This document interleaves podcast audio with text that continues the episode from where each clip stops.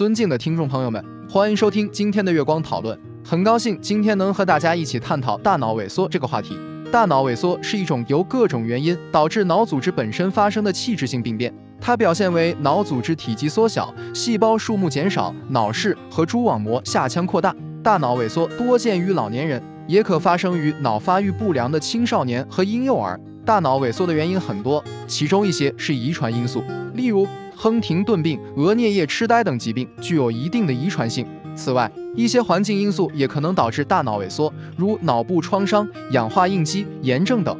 另外，一些基础疾病，如高血压、糖尿病、高脂血症等，也可能增加大脑萎缩的风险。大脑萎缩的临床表现多种多样，其中最常见的症状是记忆障碍，包括近记忆力和远记忆力受损。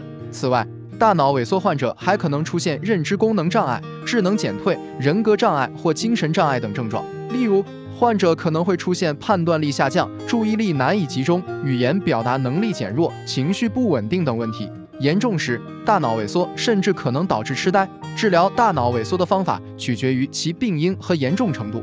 一些轻度的大脑萎缩可以通过改善生活方式和药物治疗来缓解症状，例如。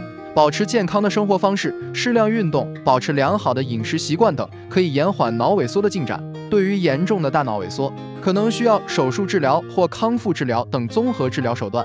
总之，大脑萎缩是一种脑组织本身的器质性病变，临床表现多种多样，可能与年龄、疾病、遗传等因素有关。治疗大脑萎缩需要针对具体原因和症状进行综合治疗。